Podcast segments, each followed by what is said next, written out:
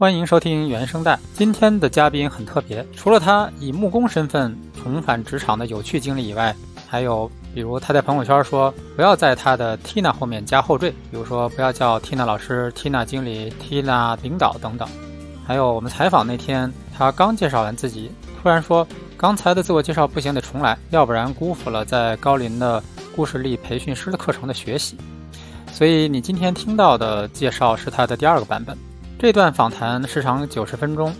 在后半段，我们俩还分享了对于中年职场人的出路、兼职工作市场存在的机会，以及国家鼓励生育还需要什么样系统性的支持等话题。欢迎收听，点赞转发。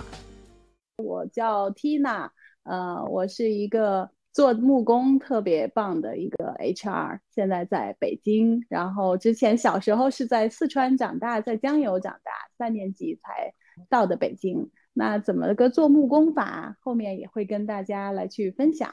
呃，我今天可能是需要给听众稍微介绍一下，因为之前我就认识缇娜哈，或者我们整整整个我们家都认识缇娜，因为 缇娜在这个草场地有一个非常有趣的所在哈，叫私塾，是一个木工坊。嗯，然后我们家孩子，嗯，我们老大哈，在木工坊还做过一辆他自己的竹子自行车哈，所以这是我我们家认识缇娜的。嗯，机缘哈，然后因为 Tina 的职业的故事也非常有趣，这是我们今天，呃，我邀请 Tina 来接受这个采访的背景哈，所以我想先聊一下这个这个木工坊的前身哈，我想问一下，就是在 Tina 当时离开企业辞职之前，啊，之前是在做什么，以及那个时候，嗯，你自己从职业的角度来讲，是到了一个什么阶段离开企业的？呃，离开企业不是一个特别。所谓的潇洒的事情，就说我我要下海了，或者是怎么样？呃，当时是在一家丹麦的一个医疗耗材的一家公司，呃，在那家公司，我最后离开的职位是做这个产品教育。然后那个时候，其实我最初是做我我的经历太长了，最初是做 HR，因为企业里面做这种 rotation 的，呃，做这种。呃，项目轮转的项目的时候，然后呢，我去加入到了这个一线去做这个产品教育，当时是做这个专业的医护人员和病人的一个教育。那那个时候实际上是我，我觉得是在我职业生涯里面最开心的一段时间，因为那个时候真的走出了 HR 的这个。小箱子，而是冲到一线去，看到我们真的说一线的员工是怎么在做，然后我们服务的这些医护人员到底想的是什么，然后还有我们的患者在用我们的产品的时候的一个真实的感受。因为我当时是做一个全球的一个教育项目嘛，所以呢会直接接触到他们。那个时候，呃，是会完全不同的，不同于 HR 的视角在看业务，而且那个时候每天基本上都在外面飞。呃，在医院里跑，在跟我们的销售和 patient 在一起，所以真的是最快乐的时间。甚至有有一段时间想过，哎，我以后要不要做改做市场部，而不是做 HR 了？那当时离开也是因为整个的这个中国区的上层的领导都换，确实在外企里面是一个特别正常的情况，就叫我们也叫一朝天子一朝臣吧，就是从这个一个西式的管理换成了一个。这个中式管理以后，就是有很多的不适应，然后那个时候也是自己觉得还挺挺这个叫什么怀才不遇的，就愤然离开了这个职场的 HR，所以大概是这样的一个情形吧。我觉得作为 HR 来说，可能最不提倡这种裸辞的行为，但是我是作为这个 HR 中的这个 非典型性的人，就是还是选择了裸辞这条路。你你能稍微说一下那个不愉快，或者说你愤然离开，当时是什么东西让你最不开心呢？嗯，就是所有做的一切的东西在被呃否定，因为这个否定呢，它并不是来自于一个真正的一个评估，真正的一个对这个事实的一个呃这个。怎么说这个这个基于事实的一个评论，而是说基于就是这个是在职场中特别容易出现的，就是所有的新的人来，嗯，他都会对过去呃直接去做指责，直接去做改变，然后没有看到过去形成的这样的一个呃一个原因，一个历史是什么？他们一般没有人会去有耐心去看，因为我直接推倒重来，可能对于我的这个。新人的建立会更容易一些。所以在那样的一个环境里，确实你会觉得你所有做的东西要重新来过，而且呢，你从来的这一套东西呢，并没有一个理论基础，所以呃是会很难受，就觉得你不太想去浪费这个时间。我觉得这个应该很多职场的人都会很熟悉这么一个一个场景。所以就是新的管理层想把过去的一切都推倒重来，是吗？是的，是的，因为在我们当时做的这个，我们叫医疗耗材嘛，医疗耗材的这种行为方式和呃药品的行为方式又不太一样。那所有的新来的人呢，都是从药品转过来的。我觉得有很多大家在这些医疗药品呐、呃器械呀、耗材，它是有相通的，但是也有完全不同的方向。呃，一些操作的一些模式，所以在这个基础上，我觉得是在最初是会形成呃两方的这种互互相没办法去融合的一个状态。那像我这样的，就属于在这样的一个融合过程中的一个一个算是牺牲品也好啊，或者说我不愿意去参与这样的一个一个过一个融合过程，然后选择放弃。我觉得在这样的一个情况下，啊，还是挺多的，应该大家都不陌生。嗯。那你那个时候是直接跟新的管理层，嗯，直接会有这样的？哦，是直接是是直接的冲突，因为我的行为方式，我不太会去选，就是我感觉我我我觉得不舒服，所以我会怎么样？因为当我看到不有问题，可能我不能理解的时候，我会选择直接去说，直接直接去面对，我直接想了解你是怎么想的。然后，如果在这个过程中不能够说达成一致，然后我尝试了去追随你的这个步伐，好像也没办法说达成一致的话，那我会选择放弃。我我很少会说，呃，我自己想，我觉得不开心，然后好吧，我就走了。就是我一定会选择说出来，然后没有结果，那我就走，我不浪费时间。嗯，那那个时候，其实你裸辞仍然也有很多选择，就是你可以继续再找一个工作，也可以。有其他的选择，为什么当时就会选择哎辞了就暂时不工作了？嗯呃，其实是没有想过说我不工作了，而是说当时是正好在裸辞的那个阶段，然后看到那个正好我有一次去取快递，当时拿不到那个快递，我说那我去取吧，然后就到了那么一个特别空旷的一个厂房，然后机缘巧合，然后又又很便宜，那个地方又很好看。就觉得哎，干嘛不就是很冲动？就觉得那么便宜的房子 拿下来干点什么也行，在这打乒乓球也行，所以就就这么就拿下了这么一个一个厂房。然后这个厂房在这个过程当中，其实就衍生出了后续我现在完全没有想到的这个这个这个发展过程。OK，那你拿到那个空间，那个空间其实也也是有很多想象空间的，就是那它又怎么会演变成木工坊的呢？嗯，是我我觉得可能也跟裸辞那一段的迷茫啊，或者是说有一些怄气呀都有关系。就是看到那样的一个特别空旷被废弃，但是呢，其实你看到那些废废弃的这个物品堆在那儿，然后地板上一层灰，但是你能看到它本身的这个空间真的让人很舒服，大落地玻璃，然后是会有很有。让你很很感动的那么一个地方，虽然被遮蔽着，所以我就会觉得，我哪怕我就拿下来，我就在这打乒乓球啊，安静的坐着也 OK，所以就拿下来。拿下来以后，我就觉得，哎呀，这么放着有点浪费，然后干点什么呢？能 当时就想着，哎，有一个地方是不是可以让朋友们一起来玩儿？然后当时也有人建议说，哎，我们是不是？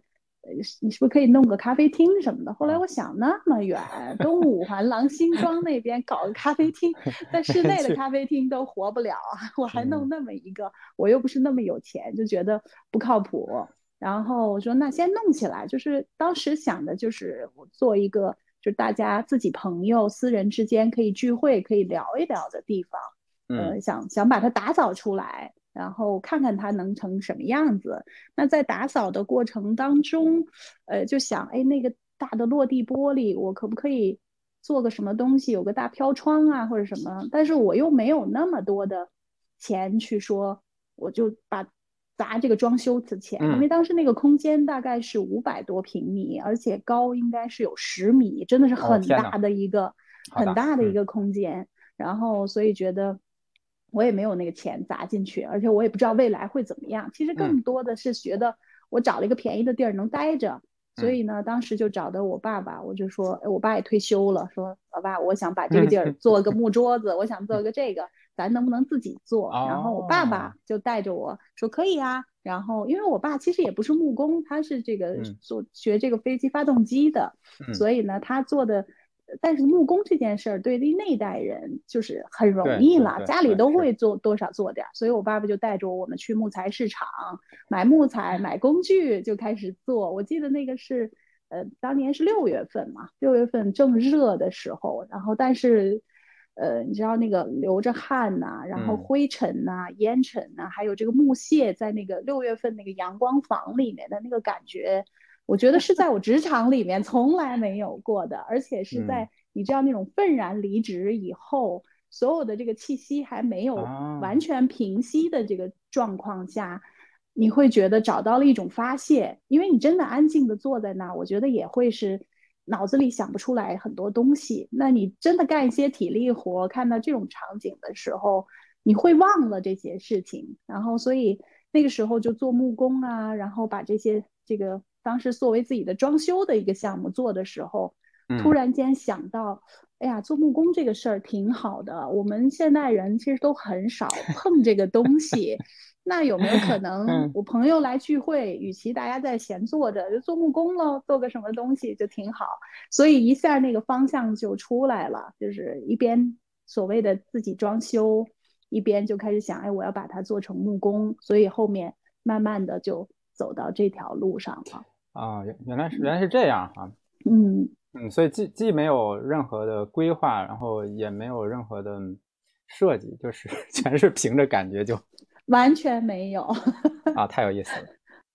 那从你们自己嗯朋友就是来玩到后来对外经营，那这个过程是怎么发生的呢？嗯。嗯，其实一开始是说，哎，朋友来玩，但是毕竟你还有这样的一个经济压力，你该怎么办？你没有又没有工作，然后你这个东西又这么奢侈的一个爱好，好像不太适合我们这样的一个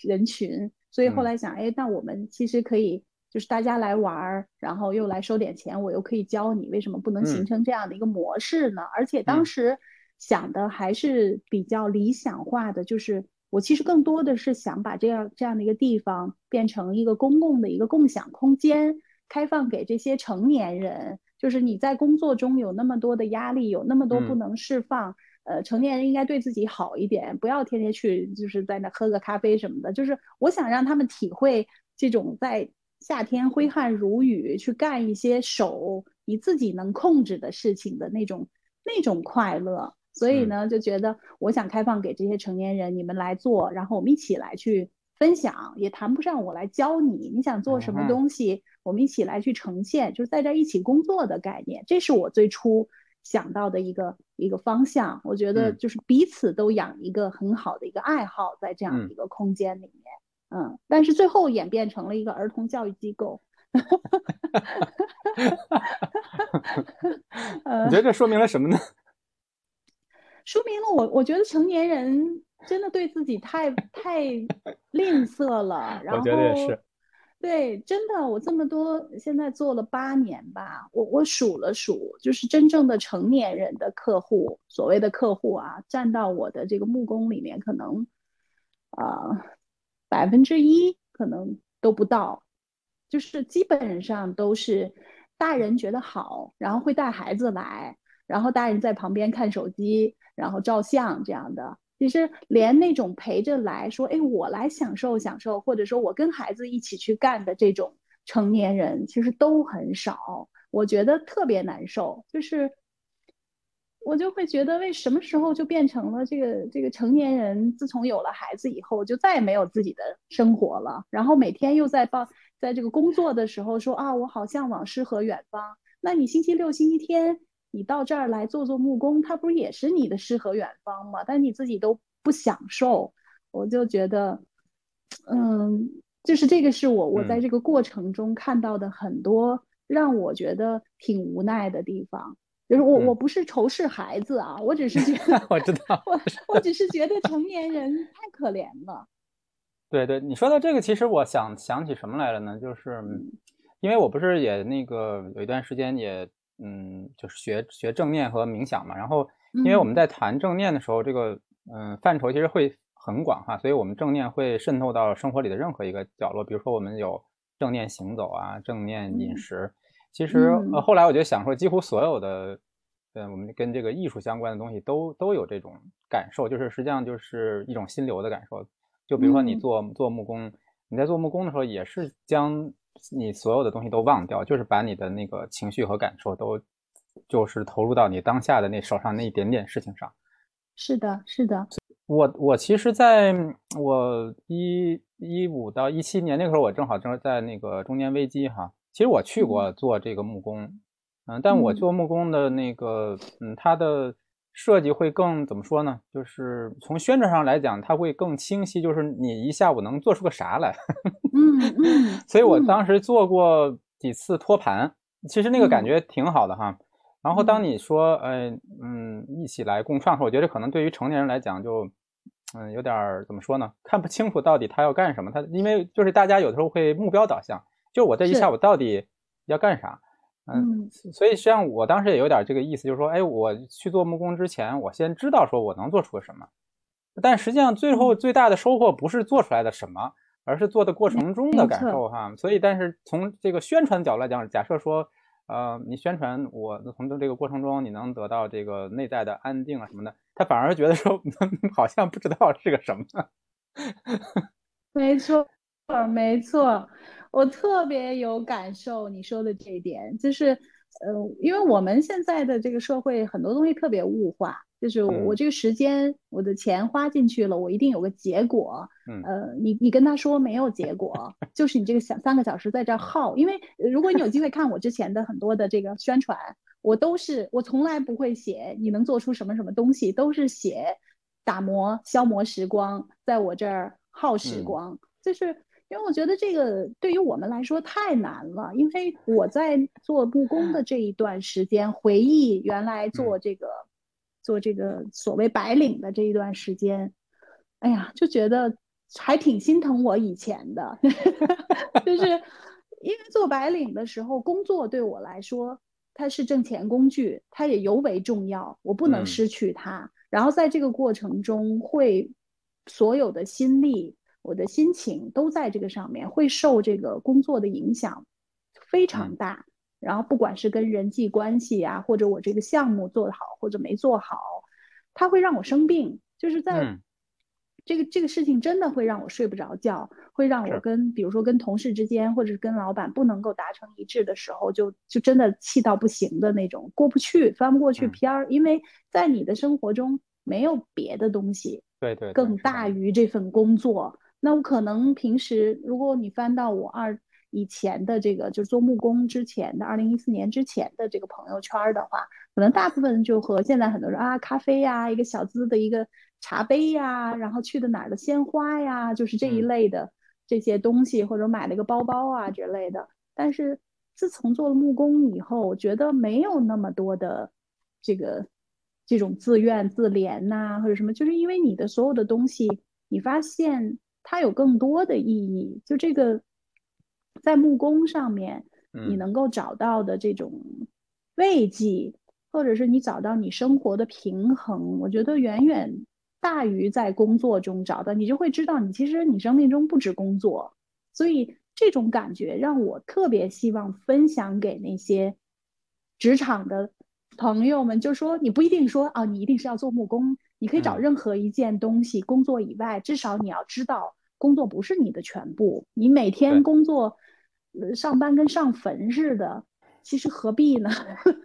那不如真的你要开始，要要要休息一下，或者说你找是不是你有别的东西，是不是你对于工作这件事情看得过于重了？所以我觉得。这是为什么？我希望成年人来，我希望建立这么一个空间。我不希望告诉你说，今天咱们做盘子，还是做筷子，或者是做镯子，就是你想做什么。你今天就是看上我一块木头，我就想把它磨一磨，什么都不是，这也很好啊。因为你在那个磨的过程当中，你享受的那个三个小时粉尘也好，或者是这个手臂酸疼也好，它不是一个盘子能给你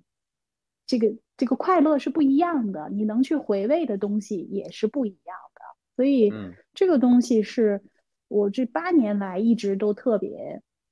就就纠结的是不，其实不是我纠结，就是我一直想去。传染给大家，传染给别人的这种这种东西，但是一直没有成功的传染成，因为这个我我又不是那种特别会搞宣传，特别爱搞宣传，而且 人吧又比较那个属于比较各色，处女座嘛，就是那个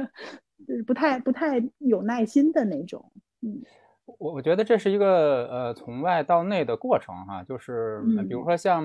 嗯，比如说像我我那个时候。的焦虑，它是一种，就是对很多外在的东西的执着，哈，嗯，那你其实是直直接体会到这个跟自己的内在在一起的时候的喜悦，嗯，那如果说我们现在回想啊，就是从宣传的角度来讲，就是从那个关注外在的人，要让他走向内在，中间还有一步哈，中间这步就是你还得用一个外在的封装让他来。然后再进入到内在哈，当然就是嗯，我那个时候去做木工，我会发现就身边的绝大多数的去的人全都是更年轻的人，因为我觉得就是现在比如说嗯，很多九零后、九五后，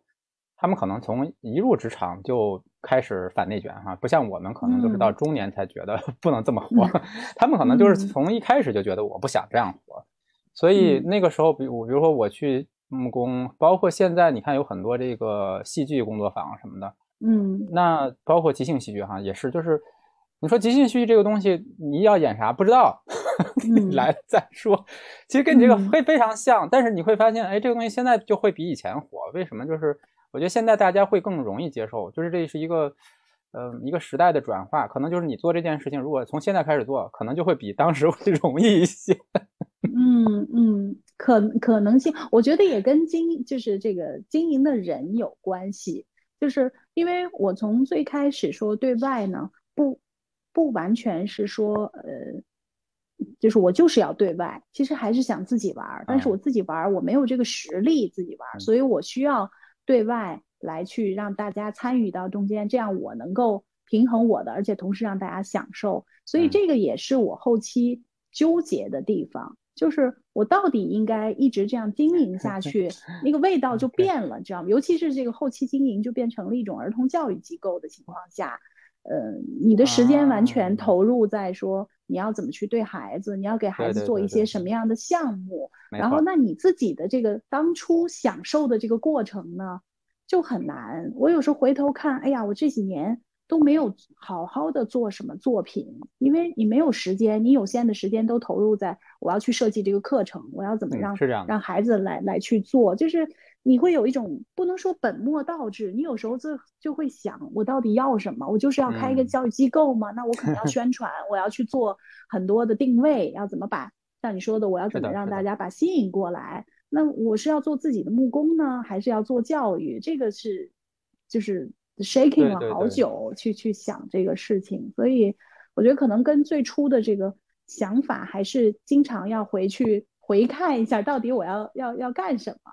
所以这个是这个整个发展过程中的，跟你最开始的初心不一样哈。虽然说它的确可能有发展空间，但那并并不是你想做的事情。对，因为每一次有一些成年人来的时候，他会特别看好。我觉得我这个像一个文艺片似的，就是叫好不叫座。就都大家都觉得，哎呀，太好了，你这个地方太舒服了。然后，但是你很难用这个地方来去帮你去撑着去挣钱。甚至每一个人，几乎百分之九十的成年人来了以后，都会给我提好多建议。比如说，你要做 上抖音呐，你要做直播呀。然后，甚至有的人说，哎，想要说一起合作，然后我们怎么包装这些，你就会想，呃，这是出路。但是它是我要的东西吗？嗯，不是，所以可能这个八年来，我觉得我没有特别强劲的发展，就是在这个这个盈利方面或者宣传方面，就一直是在一个博弈呀、思考啊、努力去挣钱，能够养这个能让我的这个这么一个这个伊甸园能一直在的这么一个过程当中。嗯，明白了。当时我记得跟呃，就是我们家老大去的时候，我们也聊过，就是其实你还那个时候还在接一些这个公司的外包的活儿哈。对对对。所以我想聊一下这个哈，就是嗯嗯，公司会把什么样的工作外包出来？就是这这个假设说哈，因为我觉得有很多，其实现在我们叫这个嗯数数字游民哈，就是有很多人他们都会选择用一种非正式的雇佣的方式来去工作。嗯，但是可能也会有很多人害怕说，那我能不能找到这样的工作？那你可不可以说说当时你会是怎么样能够找到这样的一些机会？那做又是做什么样的工作呢？就是公司会把什么样的东西外包出来呢？明白。嗯，其实这个我也当时有有你上一次跟我提到这个问题的时候，我也在想哈。其实我觉得没有说一个特定的类型的公司，他会找什么样的一个项目这样的方式，更多的我觉得还是朋友圈子。就是你曾经的同事，然后你曾经的这些一起共事过的人，虽然现在都分开了，但是你当时工作的状态、你的价值观，大家还是有这种共同点在的，在一个一个一个平面上的时候。当他们想到一些项目时，他就会问说：“哎，Tina，你能不能做这件事情？比如说，我当时做的项目里面，我有这，我不提公司名字了，就是呃，应该现在 top 的这种国际汽车的行业。嗯，那也是我的一个朋友，他在这边去做这些培训方面的这个安排。然后呢，他就会问到：哎，说 Tina。”你有没有可能给我们做一些？因为我们的销售层面，他们有时候很多时候要去做一些演示啊，给客户讲课呀，什么，就是这些基本的一个技能。你们这边就是你原来在做 HR 的时候有没有这样的这个一些课程？我说这个太有了呀，我觉得 没问题呀。所以呢，就会给他们去做，说我要去讲一些。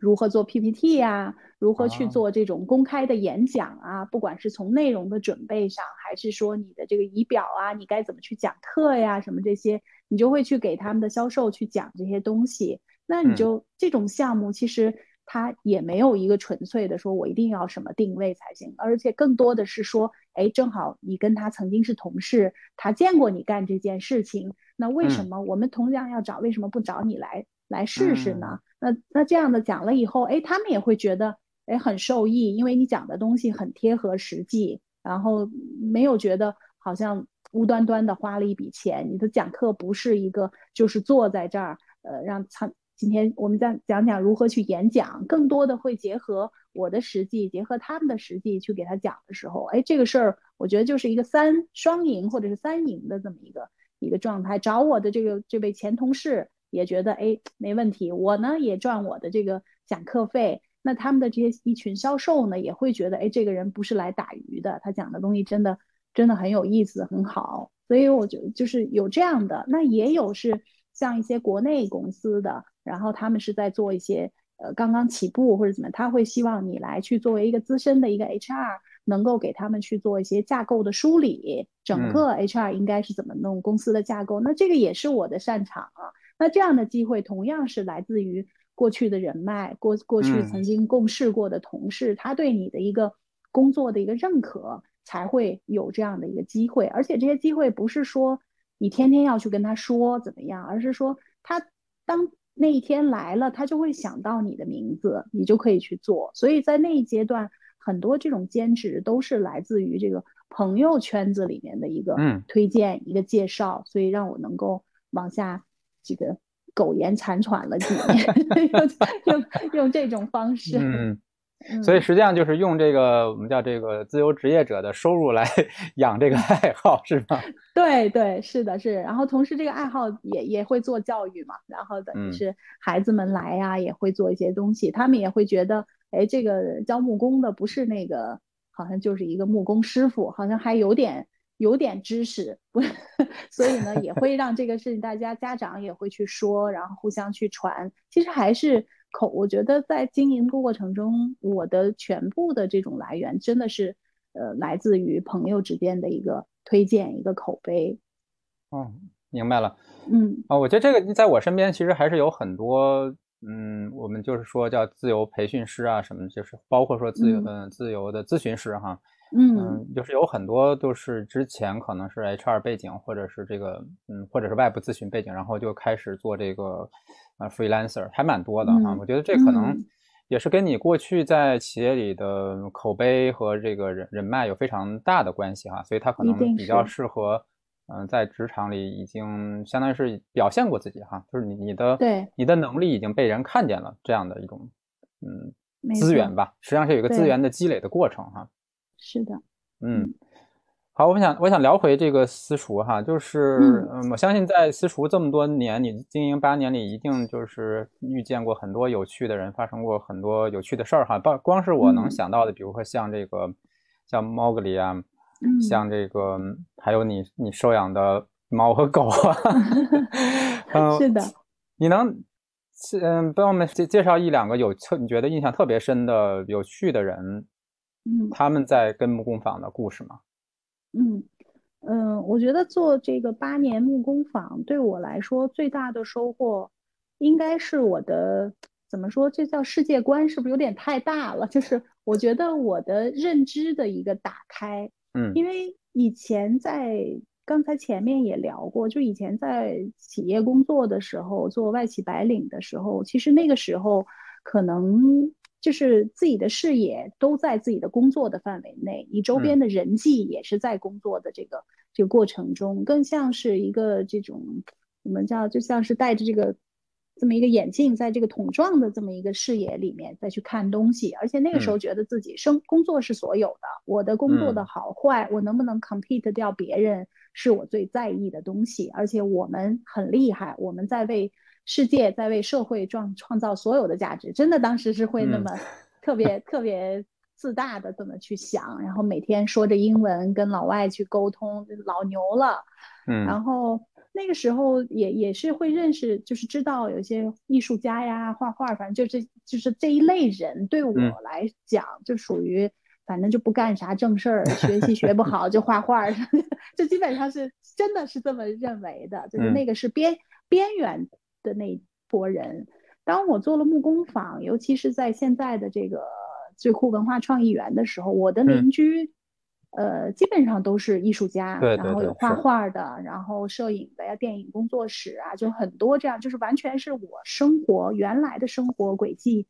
以外的这些人。那当我跟他们去接触的时候，才觉得井底之蛙原来是说的是我这一类人，因为我们看的那点东西对于他们来说真的太微不足道了。我们除了去看别人背什么包，然后我们晒什么咖啡，我懂不懂什么？其实没有太多的东西，但是我看到他们是会看很多我们的社会现象，我的自己的心理是怎么去想的，我怎么去透过这些纷杂的这些信息，我要去看一些事实，我怎么知道历史、政治，然后我知道这些所有的这个人文的东西是怎么回事儿，我甚至都不知道北京到底是怎么回事儿，中国历史到底有什么，但是他们都是在谈这些，包括他们画的画儿。很少说有一个人说哦，我给你介绍一下我的这个意境是什么。他都是他就是他自己当时的那样的一个感受，他会给你讲当时画这个画儿的时候的那么一个场景是什么，他经历了什么东西。但是你看到的是什么，不一定。就是他要表达，因为我看到的是带着我的感觉去，所以我那个以前看画可能更多是，哎哎，这是什么派的？印象派还是什么的？就 犯提前要先去查一下印象派什么的。但是当你去问他说，哎，您这是什么画风的时候，其实他们很厌恶你，就 是 就是就是真正这些他们真的在画在去做的人，他会有更多的思考在里面。你这个时候才知道，我们原来理解的这些。这些艺术家，我们更多把他当成一个画匠，就是他一直在画，所以他画人特别像。但是当你接触了以后，才知道他们是在画他们的心情，他们在画他们可能看到的东西，从用用这种方式来去来去表达。所以这些我很难说有一个人给我什么样的感受，而是说这一群邻居会把我从这个井底带出来。特别温和的去看他们的世界，然后也特别温和的能去看我的世界是怎么回事儿。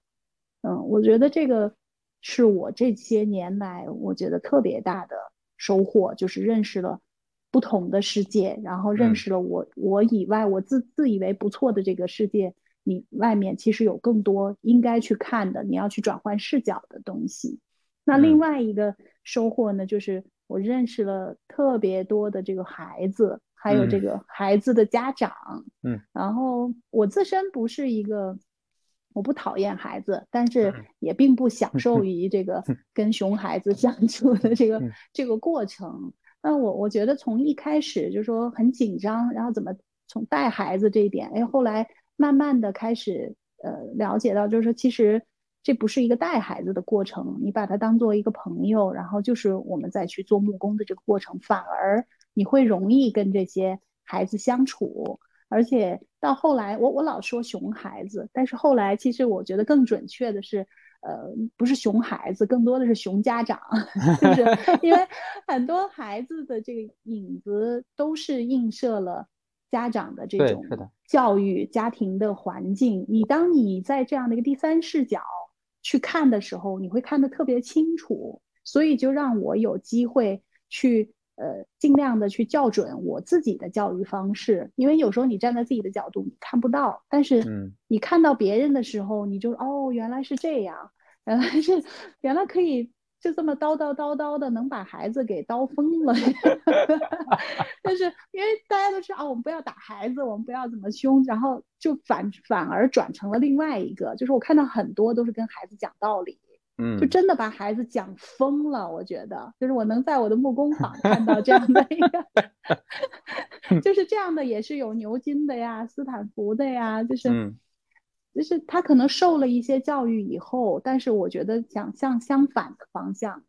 然后让我会更从这里面能够看到，给孩子空间其实是最重要的，不是说你真的要给他什么。建议和教育或者什么，你你做不了的，更多的是一个是你给他足够的思考空间，一个是你自己要以身作则，就是你每天在那儿去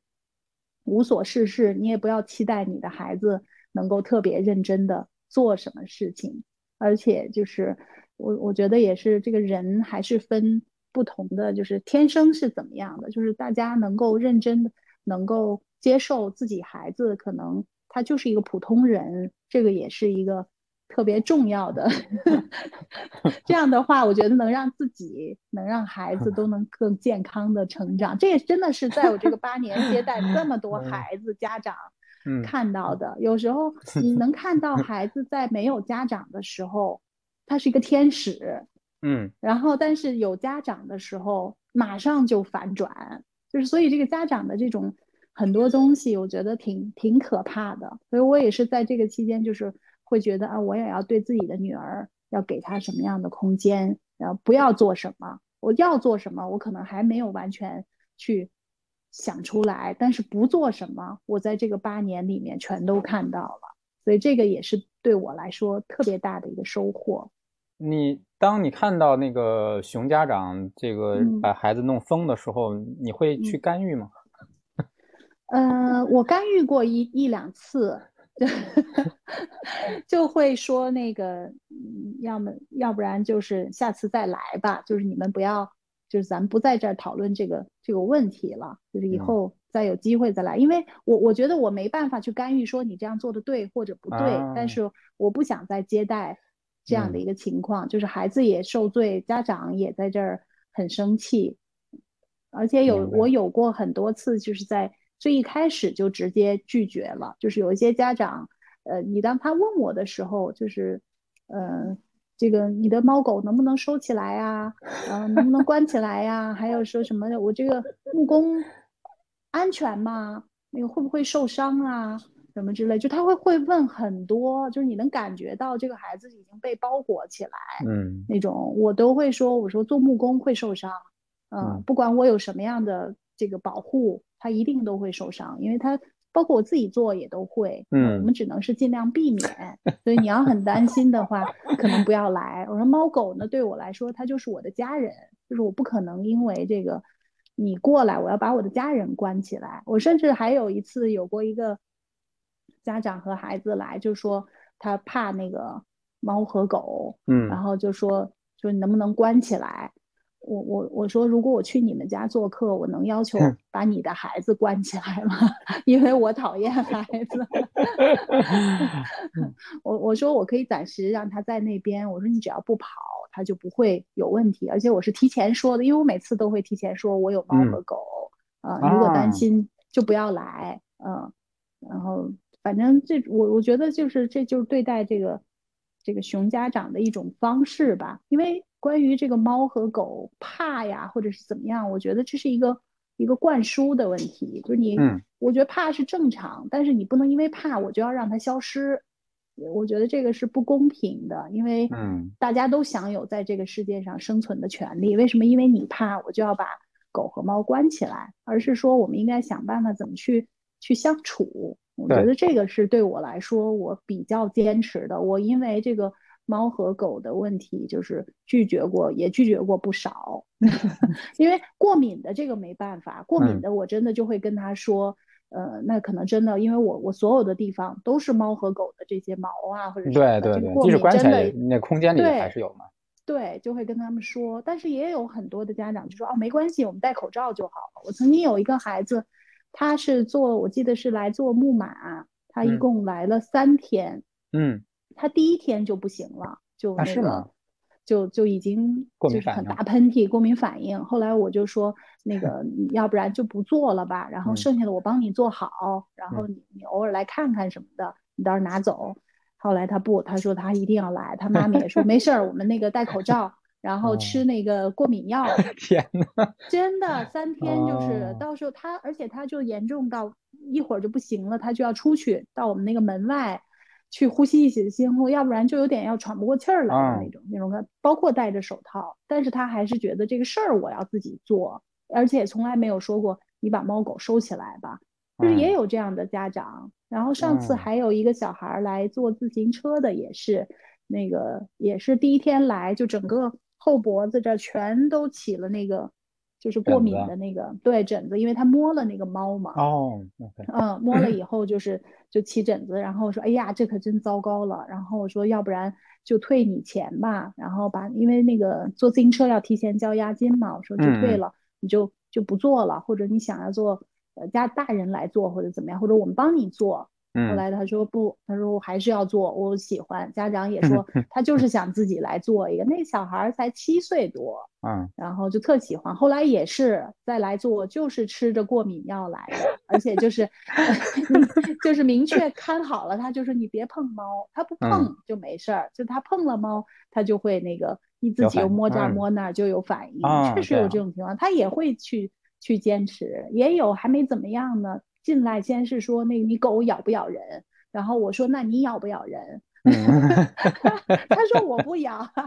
我说对呀，狗也不会动不动就就咬人呢，就一定就是我们有跟狗相处的方式，而且也发现，在那里面之前还有一位家长是带孩子来，就说因为我点会点那个香嘛，然后那个我怕有味儿。然后一开始大家没来的时候先点，然后他就说你是不是点香了？我过敏，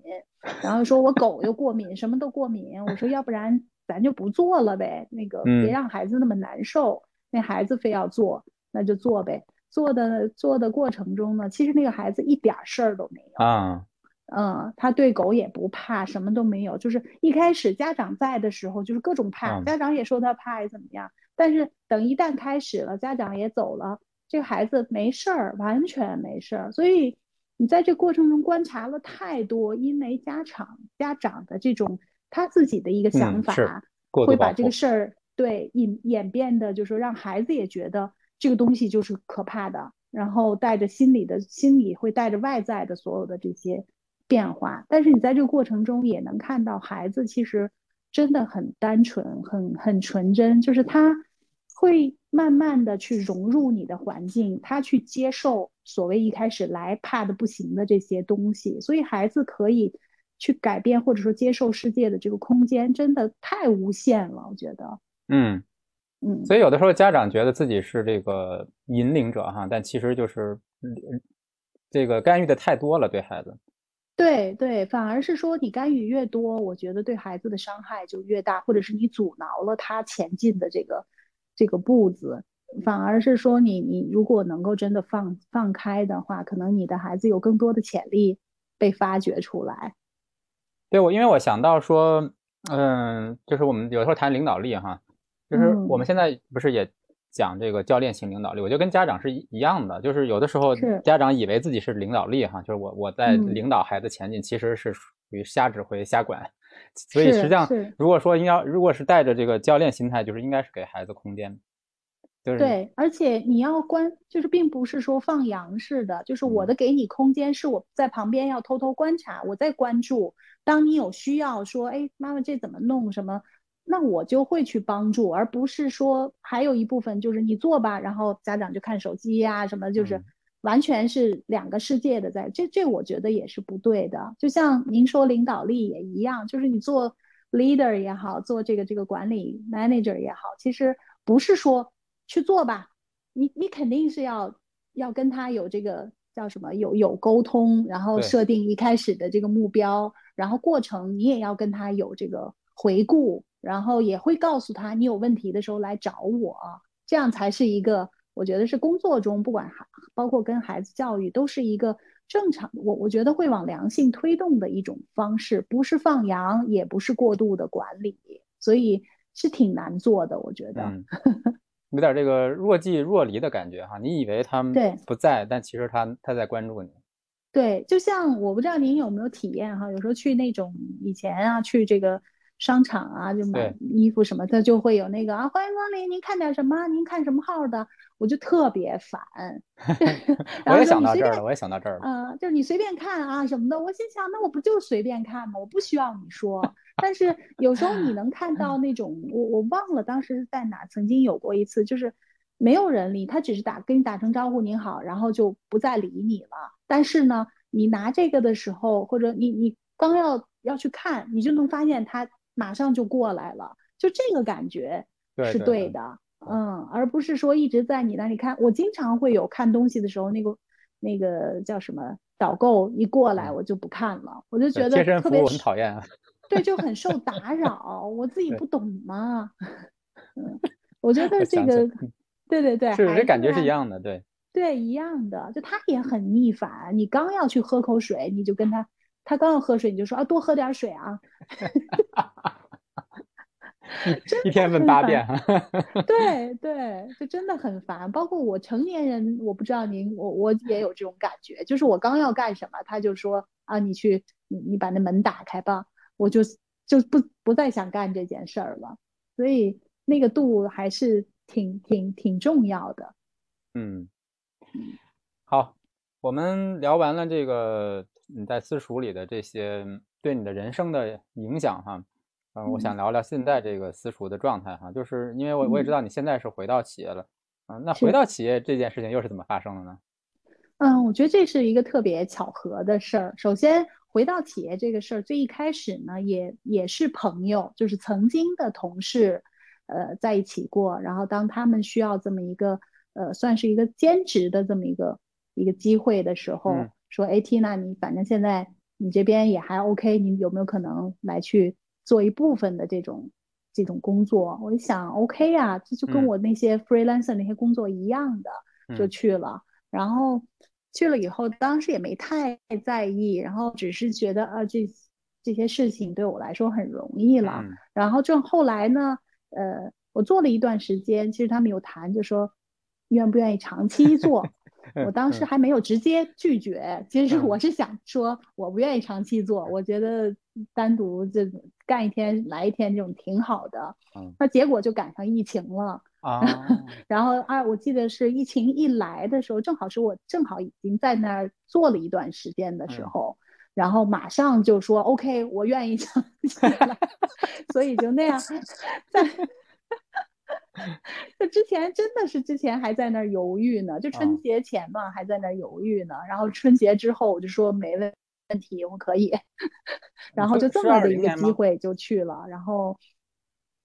呃，我是一九年十月一九年十月份去的，当时还没有爆发疫情，然后二零二零二零年的春节嘛爆发的，嗯，就等于在那干了两三个月以后。然后人家也觉得不错，又提出来了。然后我还在想的时候，突然间爆发，马上就想都不想了。OK，去，就这么回正式的回到了这个职职场里面。然后当时觉得还挺幸运的，就是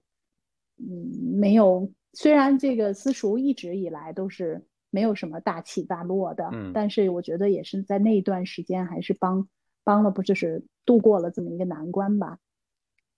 哎，那当时你说想都没想，其实是说心里还是有有有有一些很快速的想法，就是为什么会呃疫情爆发？你你当时是怎么觉得疫情爆发这件事情，所以使你需要一个固定的工作呢？因为当时就是周围的都是什么这个工作不行了呀，那个怎么样啊？这个时候要要是不是需要有一个固定工作呀？然后你的收入来源，然后各个企业不是那个时候也开就是因为停工停产，好多项目也都停了。因为我是面临着，如果我没有这些的话，那我马上就是我的房租怎么办？大家也都不能来了，也都不出来了嘛。对，然后这就很尴尬，我就觉得，哎，那就那就先做了，因为你毕竟想想，你什么时候不想做了，你可以辞职嘛。但是你说你什么时候再找找这么一个机会，不一定随时都有。所以还是有环境的影响，就当时的环境也是，就是疫情之后有很多这个企业包括生意都受到影响。然后，然后你也自己已经想到了哈，就是我这个顾客可能来不了了。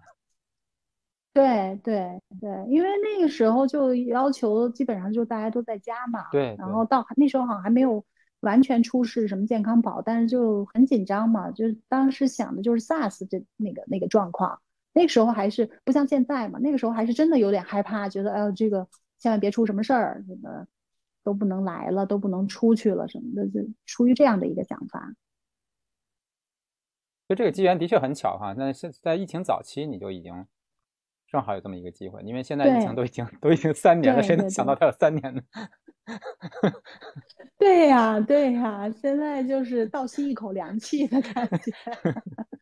就感觉幸亏没当时这个硬撑着。对对，所以，嗯，所以就是进企业也还是挺那个，对，运气不错，然后也又就是因为有机会还是自己来去管这个部门，也并没有说。从头做起，所以还是挺驾轻就熟的去做这些呃工作啊。但是确实当时没有想到还会再回 HR 这个行业，因为最初 这个还是觉得我应该做 marketing 这件事，最终还是回回来了。我从我觉得我作为这个这个人力资源这个事儿，从一开始最初的选择就不是我主动选的，然后到最后回来依旧不是一个。主动的这个选择，所以可能这个叫什么缘分，就是这么定的。我我觉得也是一种技不压身吧，就是已经这么会了，怎么办呢？是吧？好吧，这样不会遭人骂吗？因为在做的过程当中，也会觉得，呃，HR 这件事情可能真的是自己，呃。骨子里带的一些东西，也是真的喜欢。你说这个喜欢，不是说我就非常呃享受或者怎么样，就是有些东西，你你天生的带一些这种一些沟通的东西在里面，一些逻辑思维在里面，可能做这件事情来说，对你来说就不难。嗯，他可能没让你没那么多兴奋点，但是也确实没有那么难了。对我，我刚才是想说，我我我我有看到，嗯，好几个。case 都是这样，就是，嗯，可能觉得这个事情我做的是挺好的，但是又没有那么想一直做下去。但是就就是偏巧机缘巧合，大家就觉得说这事儿你就是干的挺好的，你就做你就做吧，然后就还是做了。嗯，对，这个就是其实这种就是你你自己看你自己和别人看你是不一一样的。嗯，你觉得你可能像我一直现在说的，就是我就是个木工，斜杠可能才是 HR，但是更多的人看我，你就是个 HR。所以这个木工的这个这个头衔好像快弱化了，所以这个也是我极力在这个在挽救的一件事情。嗯，那你现在嗯，你能说说就现在私塾的状态，以及说那你现在都是什么时间去呢？嗯。嗯，我现在是，嗯，基本上只有在周末的时候，嗯，周六周日啊，所有的假期啊，都会是在私塾。然后平时呢，基本上就，嗯，只有就是说，可能我今天早点结束，因为我公司在三元桥，所以离私塾也很近，对，是，可能会骑着车过去，然后在那待一会儿啊，玩一会儿这样的。然后我的那个就是私塾里面的那一部分，就是也会有别的朋友，他们会坐比那个自行车，也会就是他们平时会在，等于是这个事情是让我觉得还挺开心的，就说这个空间真的能够共享起来。虽然它不能说呃能够抵我所有的这些费用，但是我觉得一方面。它还是缓解了一部分，另另外一方面，你会觉得有伴儿，就是你还是有同伴，大家都在做这些事情，这个是我觉得还挺开心的。因为原来是我我爸爸也跟我一起嘛，他像呃上班似的，早上就来了，然后晚下午就走了。然后后来去年前年的时候，等于也是他那个眼睛不是呃青光眼，所以就有一只眼睛整个的那个视力就下降的非常快。哦，然后而且毕竟现在要八十了嘛，所以他整个的身体状态也没有那么能支撑说每天来啊什么这样，所以就是我爸爸呢，就是会一周来一两次，来来自己来玩一玩，看一看啊，什么就这种状态。所以这个等于这个空间还在，还是我们嗯全家人的这么一个一个游乐场似的，会在这儿，呃，真的是会让让我们觉得在公司啊、家呀这个社会以外有一个。自己能全全在这儿的这么一个一个地方，能够去放松，第三空间现在是这样的一个状态。对对，而且呢，我这个前一阵子也是，就是想了好久啊，关于这个到底私塾要往哪去走，嗯，是不是还继续做？我当时也是做了个决定，就是说我那天还发了个朋友圈，就是我把那个牌子收费的那个牌子摘了。就是我不对外了，然后就是还是希望能够回到最初，就是谁喜欢我们大家一起来去玩这件事情上。然后我就说，原来的这些朋友啊、小客人呐，如果你们想来，还是可以来，我们提前约就好了。嗯，但是我不再单独去这个收费。那还有，我说我喜欢的肯定是，咱们就约着来就好了。后来还有人问说，哎。那缇娜怎么能知道你喜欢还是不喜欢我们？然后我说你一直约不上，就说明我不喜欢你呗。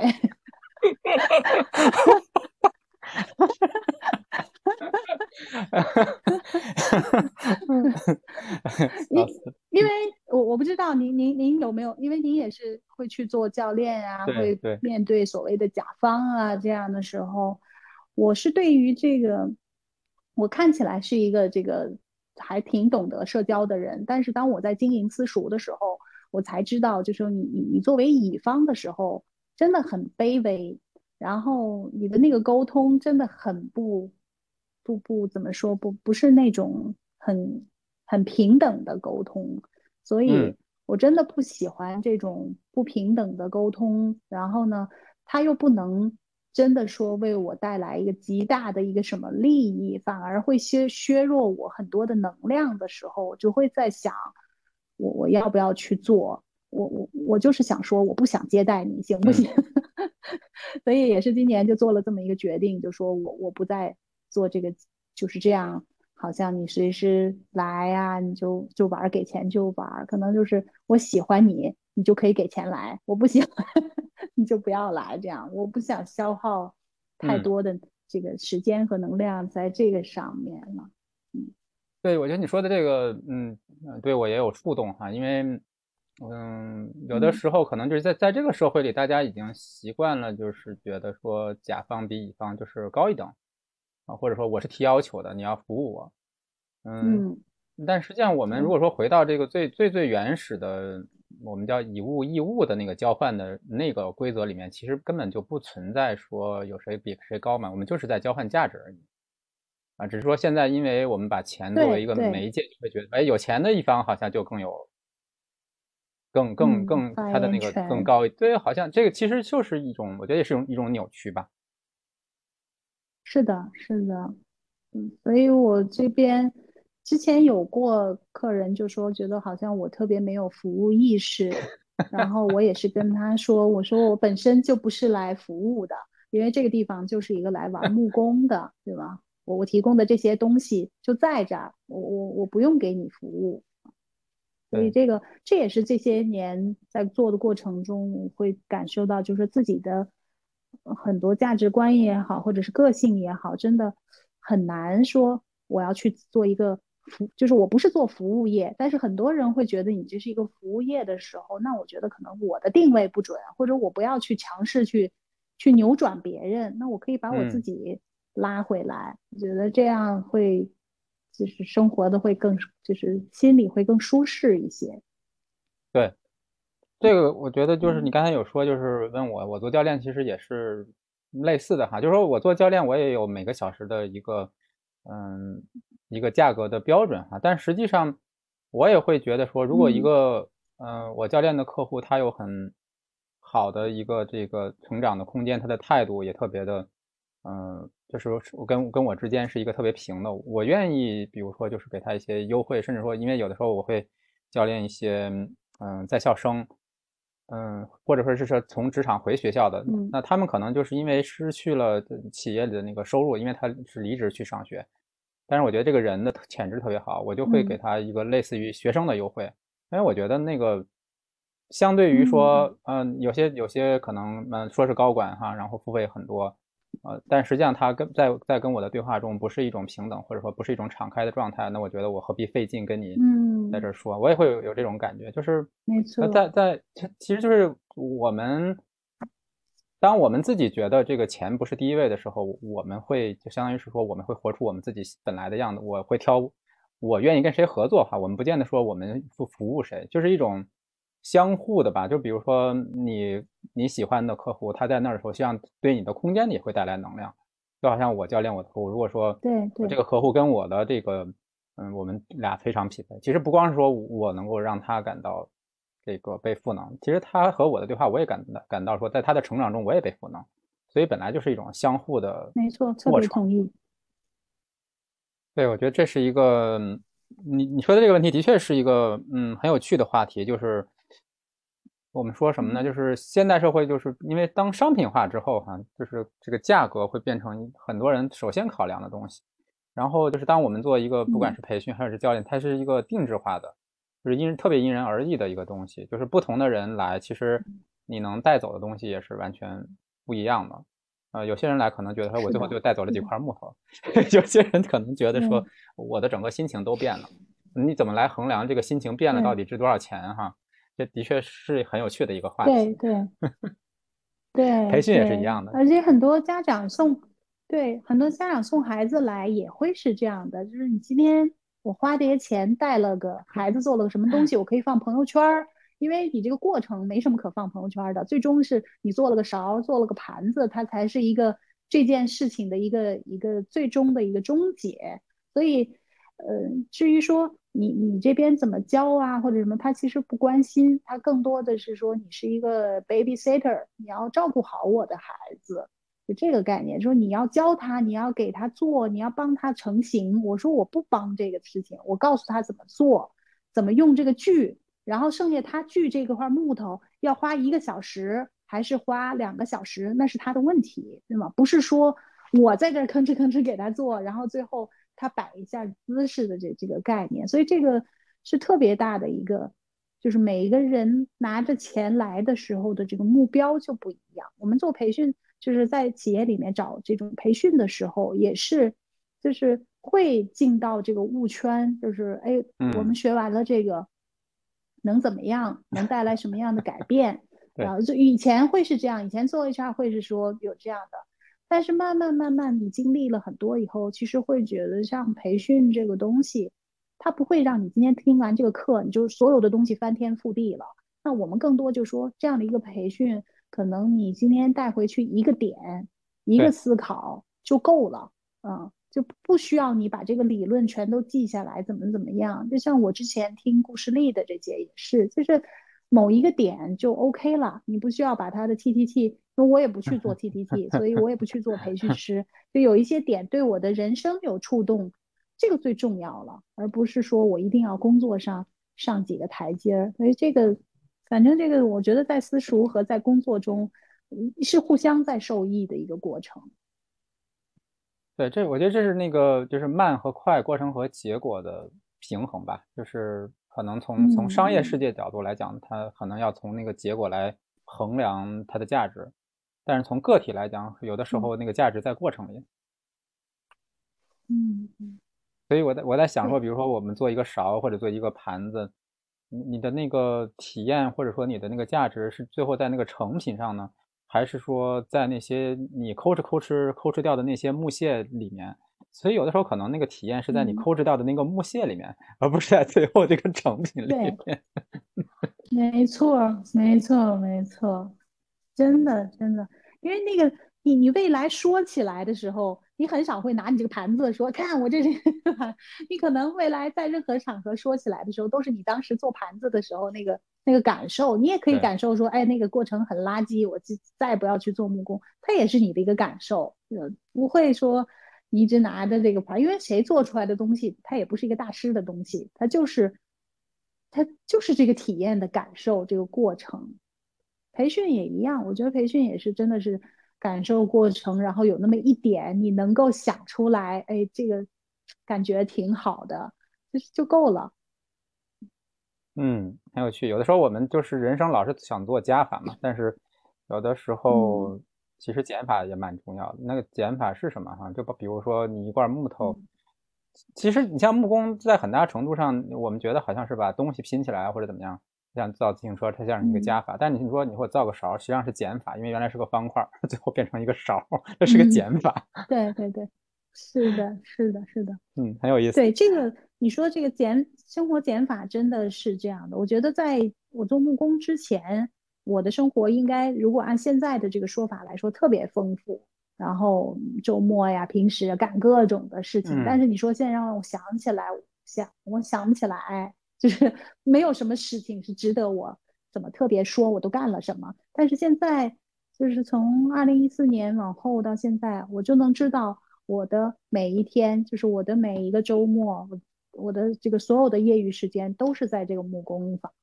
都是在做木头，都是和我的这些毛孩子一起度过的，就很单一，没有不会有特殊。我的朋友都知道，只要我闲着的时候，肯定在到私塾一定能找到我，不用跟我预约就能。找到我，所以这个是一个特特别简单的一个一个，就是大减法。但是这个减法，我觉得让就像刚才说的，让我的这个人更丰富了，更知道你这个实实在在的是怎么回事儿。所以我我我还是觉得这个这个八年收获还是真的是远远大于在大学呀，在这个外企之前的这种这种收获的。我觉得可能有有一点，我想稍微总总结一下，就是关于谈到刚才你回到企业哈，因为嗯，有有很多人实际上对于离开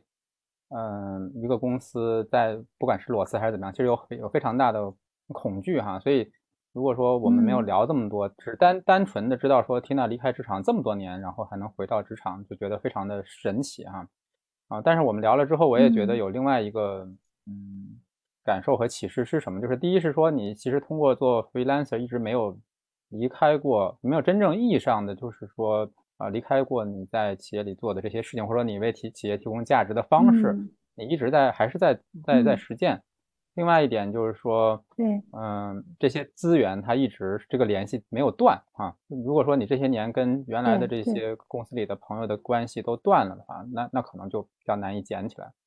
呃，第三呢，我觉得是说，还是有一些，嗯，工作它和你的经验和资历它是强相关的。就是说，虽然说可能，呃，有些工作可能希望招一些年轻啊、校招啊、小白啊，但是还有一些工作，实际上你的经历和这个资历它是有价值的。这可能对于中年人来说是个安慰吧。嗯 嗯。所以我想，就是从你的视角来讲哈，因为本身 HR 就会看到很多这样的事情。从你的视角来说，嗯，就是从一个中年人的角度来说吧，那什么样的能力或者是经验是会被企业所看重？它是很难在短期里，呃，培养一个年轻人或者培养一个新人就能培养出来的呢？嗯，哎呀，这个问题，我我先说，你刚才总结的那个特别好。你在总结的时候，我就在回复我的这个。这些年就觉得，哎，你说的还真的挺对，我得把它记下来，未来我能知道我这些年 是怎么回事。然后我们说到这个中年，应该是叫中年危机的这个事儿哈，我觉得其实我觉得一直都有，就包括我这么多这些年，我也一直都在危机中。就是每年，我我都会跟朋友说，每年到交房租的时候，都是想我要不要撤，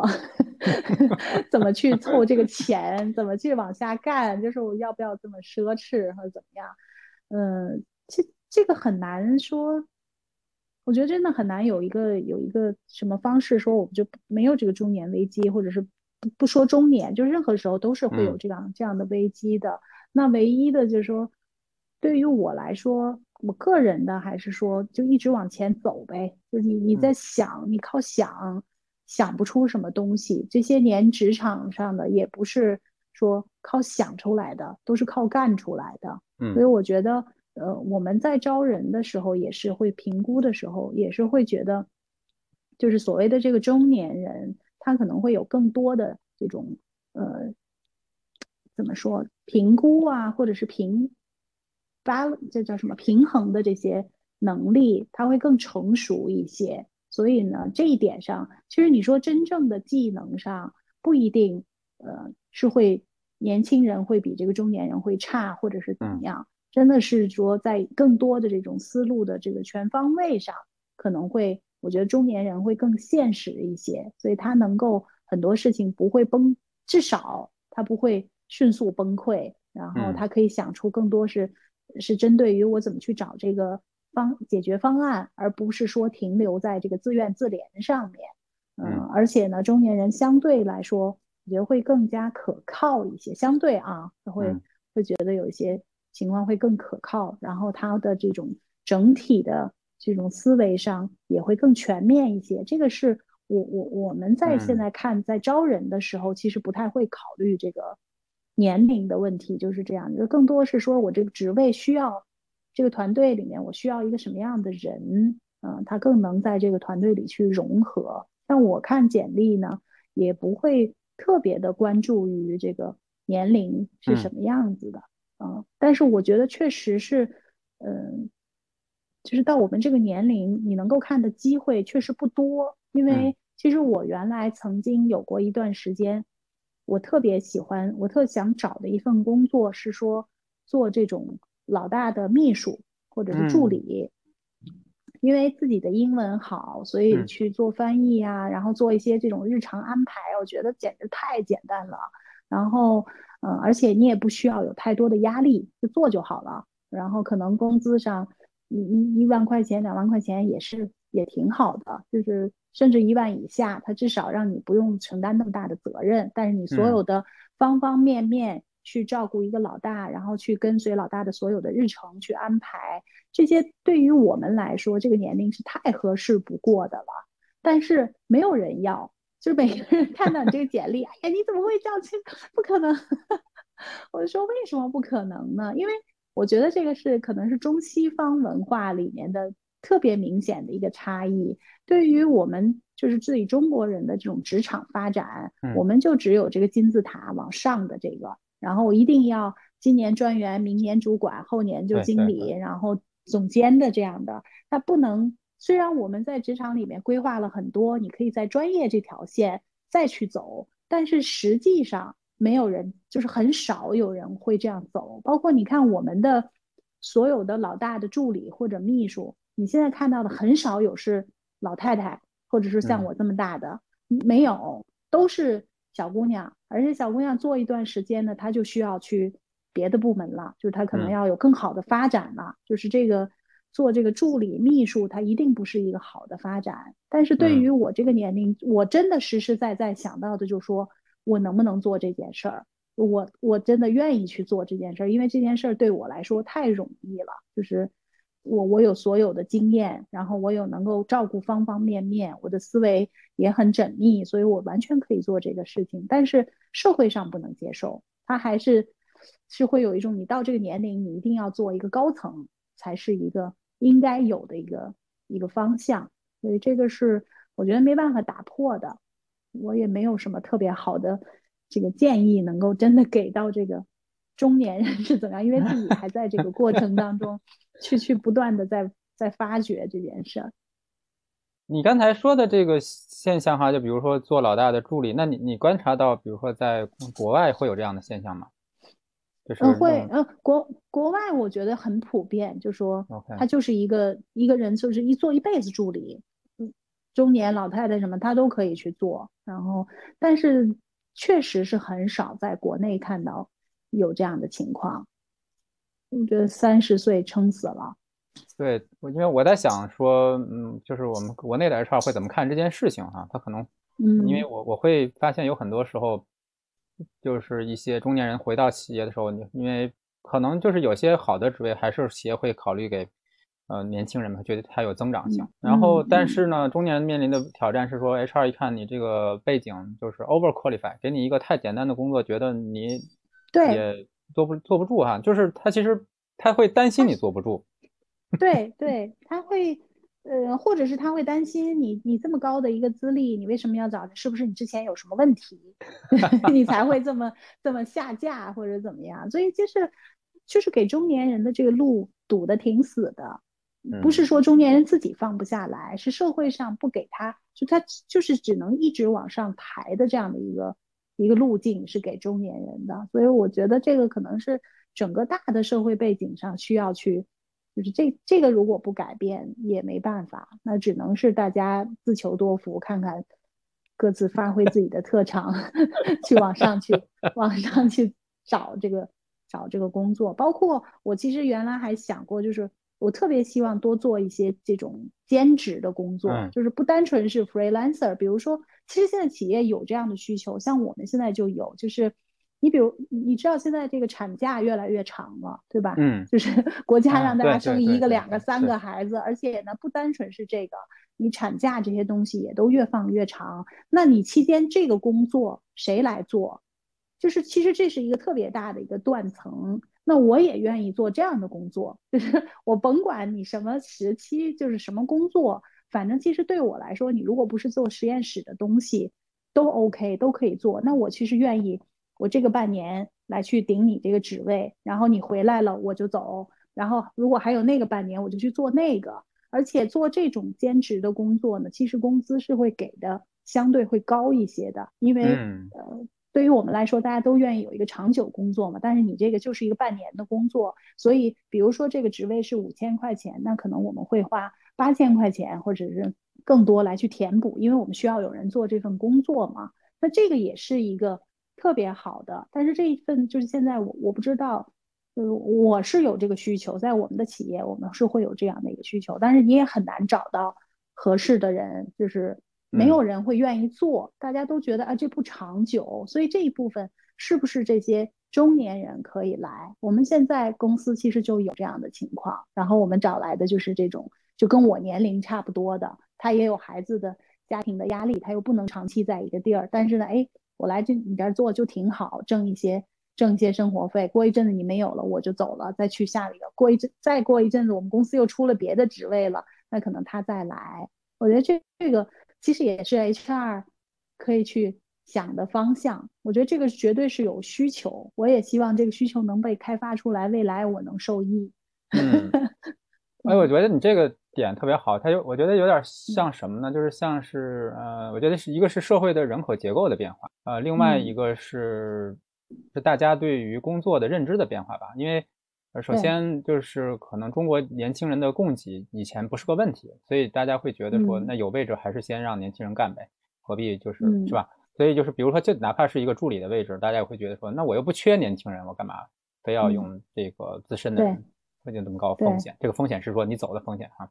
但但是你现在说的这个情况是说，假设说，呃，人口老龄化越来越严重，首先就会有越来越多的就是中年人，就是其实就是一种劳动劳动力供给，就是他们本身能力在这儿，然后然后你也会发现可能年轻人的数量会降低哈，所以我觉得在未来几十年里这件事情一定会会变，而且比如说像日本呐，或者说其他一些欧美国家，本身就是人口在呃新新生的人口出生率一直在下降，所以它它可能就会。这就会变成一个自然的事实，就是有些位置我招不到年轻人。对。然后另外一个就是你说的，就是就是中年人的一个需求，他和一个养需要嗯特别着急的养家糊口的人的需求是不一样的。这中年人可能会觉得说，我不需要这么辛苦去凑这个钱，不管是首贷、首付啊还是什么。但是我可能会觉得说，如果有一个稳定的经济收入，对我来说，我可以做我想做的事情哈。就像你刚才讲，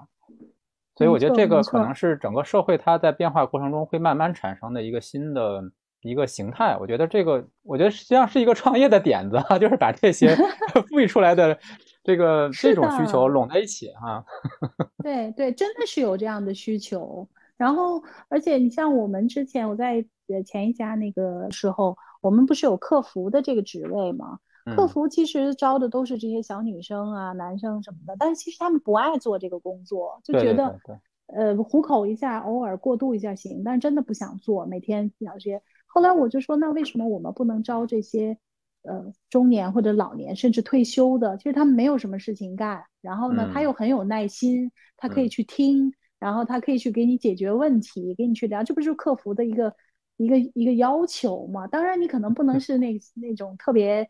这个 sharp 的这种这种这个技术，可能就是一些的简单的客服。那后来我们就是有一段时间就是招的这种退休的这个社区的阿姨啊，就是当然也要要不能是那个就广场舞的那不不能这么说，就是不能是就是我们也要说他你要会用电脑啊，你要是这个有一些一定的知识，其实有很多这样的知识分子他是。退休以后没有事情做，那为什么不能来这样的地方来去做呢？我我前几天看了一个那个，就是罗伯特·德尼罗演的那个那个老片儿，就叫《实习生》嘛。是的，是的。所以他当时也是一个就是老年实习生的这么一个概念。其实你看他用的这个这个老年人，他基本上就是他的一个社会经验，他对事情的这种沉淀，然后他对一些事物的这种平衡是怎么去做，帮助这个 CEO。怎么去协调这些？这这些就是这些中年人或者老年人的一个一个经验。我们与其在这儿跟这个九零后厮杀，老老觉得人家躺平啊什么，那干嘛不换个思路，往这个方向去推一下呢？其实我觉得，就是现在生活水平高了以后，这个中年人已经跟原来的这个所谓中年人的这个思路啊，或者什么，他的不管是从精力、体力上都不一样了。那还是应该。我觉得如果有机会，真的可以好好往这个方向再去探讨一下。嗯，很有趣，这是一个，我觉得这是一个整个中国在未来几十年可能会出现的一个新的就业形态哈。我觉得，嗯，我觉得会出现。我看好，希望这样给给给我们也留一条后路。因为我们现在等于是人是 ready 的，但是社会还没有打开，这个渠道还没有打开，所以就等着这个渠道什么时候能打开，就这个事儿就我觉得就能够顺理成章的往下走下去了。对对对，啊，我我正好想补充一点哈，就是你谈到这个，嗯，就是现在国家鼓励生孩子，嗯，其实现在就是鼓生孩子，很多人不愿意生，也是因为这些东西都不配套哈。比如说你去生孩子的时候，你回来的时候工作还在不在？有很多人会担心这个，包括说你生孩子，嗯的时候，你说跟领导说我要去生孩子，领导有的时候就会觉得说你给我再找麻烦，所以你你说你去鼓励大家生孩子，但是有很多从社会角度来说都不，嗯不够友善吧，至少对于这个育这个生育的这个女性都不够友善。但是如果说假设这些配套东西能起来，比如说你刚才讲的，如果说去休产假的时候，我会很容易的找到一个人来做一。半年的这种啊兼职，那可能从领导的角度来讲，那我也就不必要对于我的员工去生孩子有这么大的焦虑和这个 concern 啊。那员工也会觉得说，那我也不会担心说我回来我的位置没了，因为现在有很多人都会说，我我要去生孩子回来我的位置没了怎么办？对，会这样的，因为现在你国家出的很多这政策也好，就它还是在往好的方向再去推动，但是实际上大部分的压力，百分之九十的压力还是在企业。那企这个东西等于矛盾还是在企业和员工之间嘛？所以你不解决这个实质的问题，对企业来说它就是一个实打实的压力。你像像我们公司这种就是外资企业，我们还可以有这样的预算，或者我们有这样的钱来去说聘一个临时工，因为其实这期间还是一个双份工资嘛，就是你这个休产假的你要付，你还要再超一倍的再去雇一个人。那像我们这样的企业，我们还有能力这样做。那很多私企呀，或者说他没有这么强的实力的，那他可能这个都顾不了，那那该怎么办？所以这个是，我我觉得这个是，如果说没有对对企业实际的补贴，实际的这种操作的话，一味的说鼓励说啊你要多生啊，然后一味的说给他假期越来越长，我觉得对女性就业这个会真的越来越难。嗯啊，而且员工也很无辜，他这个本来生孩子就是正常的，然后无端端的就被企业就是我们就会说啊，我就不想招这个适龄女子，而且现在都不是适龄了，是说你生过一胎两胎这都不能保证，万一你来这生三胎，就是很就是把我真的是觉得这个矛盾是在企业和员工之间被被架起来了，真真我从我自己做 HR，我从来没有歧视过。这个女性，然后也从来没有考虑过这个问题。但是随着国家这个政策越来越明显的情况下，你有时候真的不得不稍微想一下这个事情，就是未来这个，因为你不能说跟人家说你不许怀孕，你给我写承诺书或者是怎么样，这这绝对是没有人权嘛。但是，你真的面对了以后，这半年怎么办？嗯，所以这个也是一个无解，暂时无解，看看未来还还有什么。好的出路呗。像我原来在呃，因为我因为我们公司也是跨国企业嘛，那我们公司有的时候就是，比如说一个员工他他去休产假，而且像那个北欧公司，他那个休的更长，就是可以休一年这种嘛。对对对，一年就没了。对，但但是他他在制度上他是很灵活的，就比如说我们正好就是因为这个人他休产假，那这个部门就可以去呃从这个全球另外一个地方招一个我们叫这个。呃，我们叫短期的一个项目，相当于我们叫 short-term assignment，所以所以就会有反而有创造出很多人员流动、人才培养的机会，所以他是把它利用起来了。就是这我有个空，我我培养一个人，这个人正好，嗯，他来去尝试一下这份工作，然后还培养出国际视野，然后再放再把他嗯放回到原来的那个国家，反而会让这个国家他的那个呃人才的那个能力有所提升。这个很好。对这个这个我们。我们公司是一个比较常见的一个制度，我觉得就是你把它坏事儿就变成好事儿，所以大家就第一是不担心，第二是说啊，反而创造出很多人才流动的机会，因为否则对对对，本身一个企业里人才流动的机会没有那么多，但是你把它利用起来，呃，反而会是，我觉得就是这是你去考虑制度的时候，如何将这些事情都考虑在一起，它就它就会有很多好的点子。没错，没错，这个是企业，我觉得可以去未来去探讨的这个这个点，因为你做这样的一个呃轮转的话，可能也主意是好主意，那后面呢，可能还要再想全所有的配套的这些该怎么去去做。我觉得在大型企业里面，还是这个是绝对是可行的。嗯嗯，好，我们今天也聊了差不多有一个半小时哈，所以非常感谢你的时间。我想在结尾的时候，如果说请你。为现在的年轻人哈，因为有我们的听众里还是会有很多年轻人，包括说中年人哈，就是对一些职场人，呃，我觉得你的故事里面有很多启发点哈，而且，呃，如果说不是因为我们聊了之后，我我可能会一开始会想，哎，缇娜好勇敢，一会儿出一会儿进。是的，是的，是的。嗯，如果说为现在的这个年轻人，或者说呃还在焦虑的中年人，能够给一些话的话，你想跟他们说什么呢？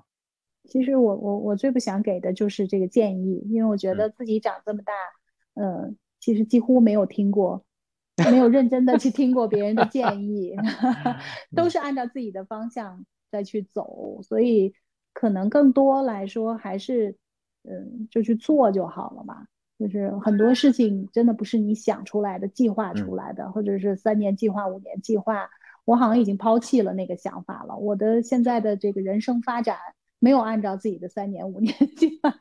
更多是说随机走到这儿，那我就往这个方向去走，还是说，呃，随着自己。就是不让自己那么那么委屈，那么难受。我说的委屈不是真的说不受委屈啊，一定要受委屈的。包括我现在也会受很多委屈，嗯。但是真的就是你到底要达到什么样的一个目的？就是你你你人生里面寻找的那个东西是什么？我觉得就往下走就好了，也不用想的太多。就像我现在在前一就是私塾前阶段，更多的是说这份工作对我很重要，我就要赢。它也是一个目标，才会让我之前发挥了那么多，才会让更多的那时候的同事朋友看到了我的工作能力。那私塾后的这一段时间呢，更多是我想通了，我到底要人生中什么对我来说更重要？可能我觉得工作就是为我的这个生活和木工的这件事情，这个理想服务的时候，那工作对我的困扰也就没有那么大了。那这个时候也是就是做就好了。所以我不知道这个算不算是一个一个，这这算是我自己的一个经验，但是对于每个人真的不一样，就是包括我们现在的。同事有一些九零后，有时候来问我自己的规划呀，有什么建议呀什么的。其实我也很难去给他们，还是说他自己开不开心了？就是你要真的那么不开心，那冷静一下，那就去开始找了。或者说你现在就可以开始看看机会的时候，面试的时候，其实你也会思考，嗯，到底要什么？因为你去哪家公司，你现在面临的问题，呃，sooner later 都会再出现。所以你如果没有跨过去，它还是在这儿。这是我的我的总结。好的，嗯，我觉得其实在这个咱们俩这个嗯采访过程中，你的故事里面其实有很多点。有些听众就像你说的哈，培训到底能带给对方什么，取决于他自己从里面听到了什么，拿到了什么哈。所以有的时候的确不需要我们来总结，但是我们的观众他们自己会自己去从其中拿到对他们有价值的点就好了。没错，没错，没错。嗯，好的，好的，非常好，谢谢，谢谢 Tina。好的，谢谢。那我们下次有机会到四叔来聊。今天这一期原声带就到这里。如果你喜欢这期节目，请分享给你的朋友。欢迎你在评论区留下你的反馈。同时欢迎关注我的公众号“去活家”，有趣的去，生活的活，企业家的家。期待与你下次再见。